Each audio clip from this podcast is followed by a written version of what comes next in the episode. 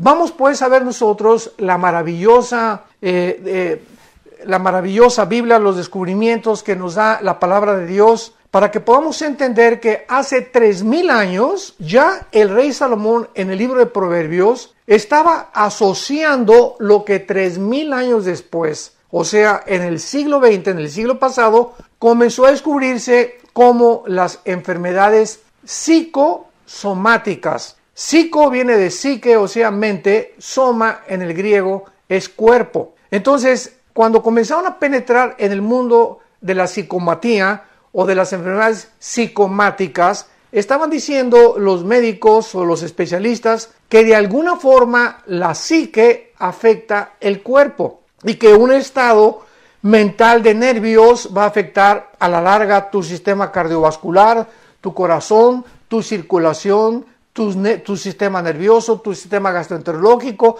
etcétera, etcétera. Es increíble cómo descubrieron que el estado en el que se encuentra la mente afecta nuestro cuerpo físico. Y es maravilloso poder penetrar en este mundo increíble de la Biblia. A mí me emociona realmente porque nos damos cuenta eh, la profundidad de la sabiduría que Dios quiere que nosotros tengamos de nosotros mismos para que podamos recurrir a Él y saber que Él es el único que nos puede ayudar y que puede cambiar nuestro estado mental, nuestro estado espiritual y podamos nosotros en la corta vida, la corta vida que Dios nos ha dado, vivirla en paz. Vean, por ejemplo, en Proverbios 14, versículo 30, hace tres mil años, repito, se escribió el libro de Proverbios por el rey Salomón. Y dice Proverbios 14, 30, el corazón apacible es vida a la carne, mas la envidia es carcoma de los huesos. Un estado tranquilo del corazón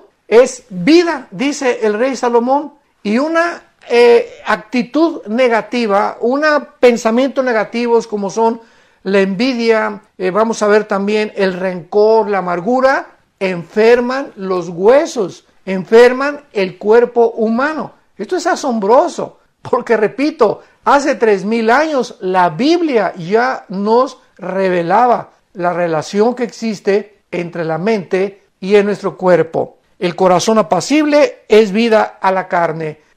la palabra corazón, esto es importante porque estamos profundizando bastante en la Biblia. Ya es hora que podamos comenzar a comer la carne de la Biblia.